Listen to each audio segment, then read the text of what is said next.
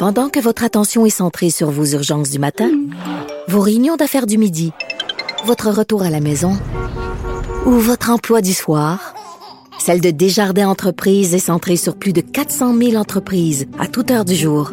Grâce à notre connaissance des secteurs d'activité et à notre accompagnement spécialisé, nous aidons les entrepreneurs à relever chaque défi pour qu'ils puissent rester centrés sur ce qui compte, le développement de leur entreprise. Parce qu'en immobilier, faut être à son affaire. Suivez les conseils de nos experts. Via Capital, les courtiers immobiliers qu'on aime référer. Bonne écoute. Vincent Dessereau. Pour le meilleur de l'information. Cube Radio. Cube Radio. Cube Radio. On parle depuis quelques semaines euh, des euh, bon de de, de, de l'avancée très rapide des talibans en Afghanistan sur malheureusement euh, des euh, endroits des villes qui avaient été bon le théâtre de combats et de beaucoup beaucoup de travail de nos soldats canadiens pendant la mission canadienne en Afghanistan. On apprenait dans les dernières heures que c'était Kandahar maintenant qui tombait, ce qui complique quand même les choses puisque on approche également de Kaboul où on devra évacuer l'ambassade des ambassadeurs. On apprenait par CBC euh, Radio-Canada que les forces spéciales canadiennes se tenaient prêtes à évacuer l'ambassade du Canada à Kaboul, en Afghanistan. Alors, les, euh, euh, les mauvaises nouvelles déboulent en Afghanistan. Pour en parler, on rejoint tout de suite le blogueur au Journal de Montréal, Journal de Québec, animateur du balado Normand Lester raconte à Cube Radio. C'est notre collègue Normand Lester. Bonjour, Normand. Bonjour. donc, l'avancée des talibans se poursuit et visiblement, il n'y a rien pour les freiner. Non, non, moi, d'après les informations euh, qu'on reçoit, là, les gens ont d'abord dit que le gouvernement afghan, une fois le retrait américain, c'était deux ans. Ensuite de ça, on a dit c'est une question de mois. Après, on a dit ben là, il y a des semaines. Et là, la plupart des analystes pensent que c'est une question de jours, au maximum deux semaines avant que euh, le gouvernement pro-américain euh, à Kaboul euh, s'effondre. Là, c'est des, c'est des pans entiers de l'armée de 300 000 hommes qui a été formé, financé, organisé, entraîné par les Américains qui s'effondre. Hier à Herat, là, c'est un corps d'armée complet. Ça veut dire ça, deux divisions qui sont, ils ont simplement négocié avec les talibans, euh, euh, le gouverneur de la province, euh, le commandant du corps d'armée ont simplement mis bas les armes et puis les soldats aussi. Et bien sûr, ce sont les talibans qui sont emparés maintenant de tout cet équipement-là. à Kandahar, il y a des choses semblables où, où, où le Canada a été stationné là pendant plus de plus de dix ans, eh ben, il se passe actuellement euh, euh, euh, la même chose. et c'est sûr que là, le Canada a dit qu'il allait envoyer des forces spéciales canadiennes pour évacuer l'ambassade du Canada, mais il décide ça assez tard. C'est des, décisions qui auraient dû être prises il y a déjà à peu près une semaine, parce que là, ce qui arrive à l'ambassade du Canada aussi, c'est qu'il y a des centaines euh, d'Afghans qui ont travaillé soit pour euh, l'ambassade du Canada, soit pour les forces armées canadiennes, qui s'attendent encore à être évacués vers le Canada comme on l'a promis. Et là, tous ces gens-là se précipitent donc pour avoir la protection de l'ambassade euh, euh, du Canada. Alors j'ai hâte de voir euh, les images là de de tout ça, ce que ça va nous arriver? Mais c'est sûr qu'on a les moyens aériens, on a donc des avions,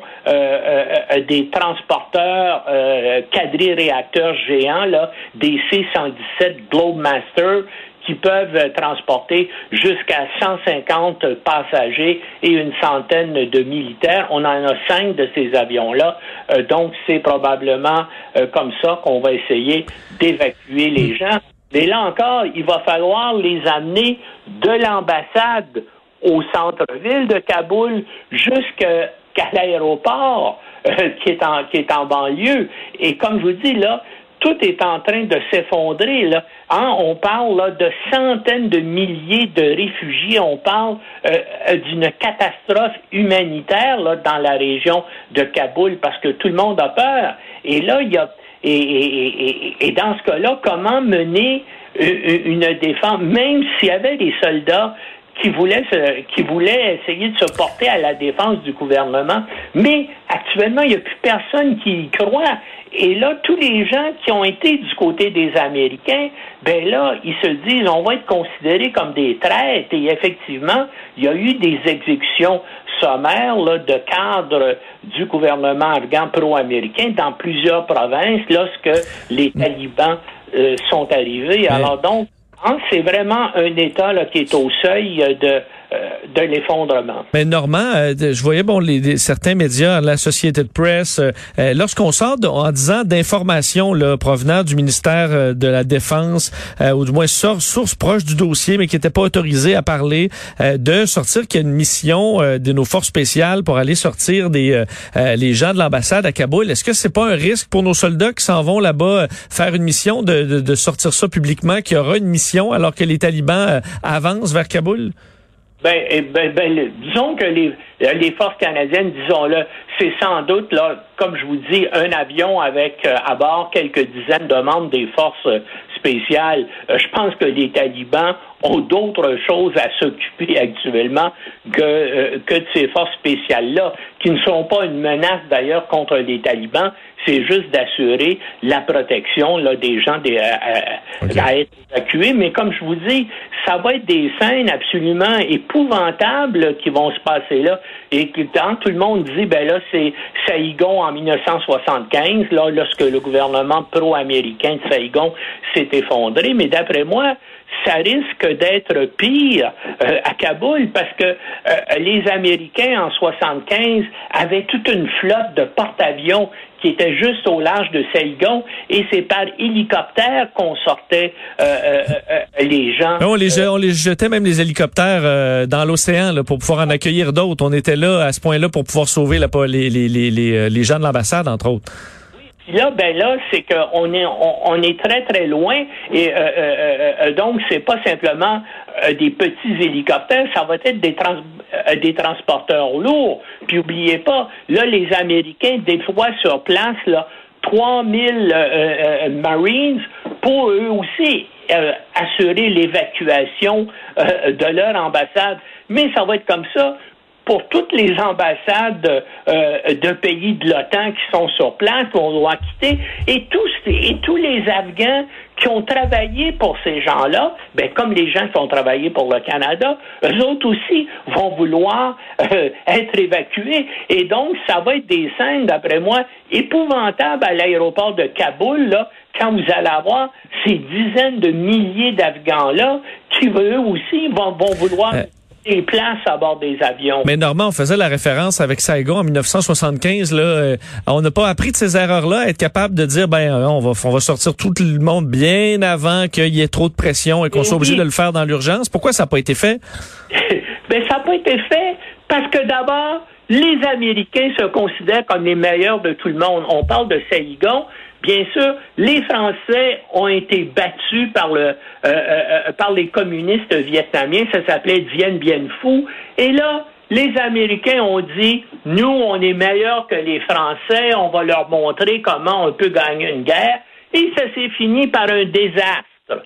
Là, en Afghanistan, c'est un pays où d'abord l'Empire britannique, dans, au 19e siècle, a subi une raclée en Afghanistan. Ensuite de ça, L'Union soviétique, dans les années 80, a subi également une, humiliante défaite aux mains des islamistes au point que ça a contribué à l'effondrement de l'Union soviétique. Mais encore une fois, les Américains se disent, nous, on est meilleurs que les Russes, on est meilleurs que les Anglais, nous, vous allez voir, l'Afghanistan, pour nous, ça va être facile, on va régler ça, on va faire une, un pays de liberté semblable à ce qui règne aux États-Unis. Eh bien, ça a fini par 20 ans de guerre et un désastre. Pourquoi aussi?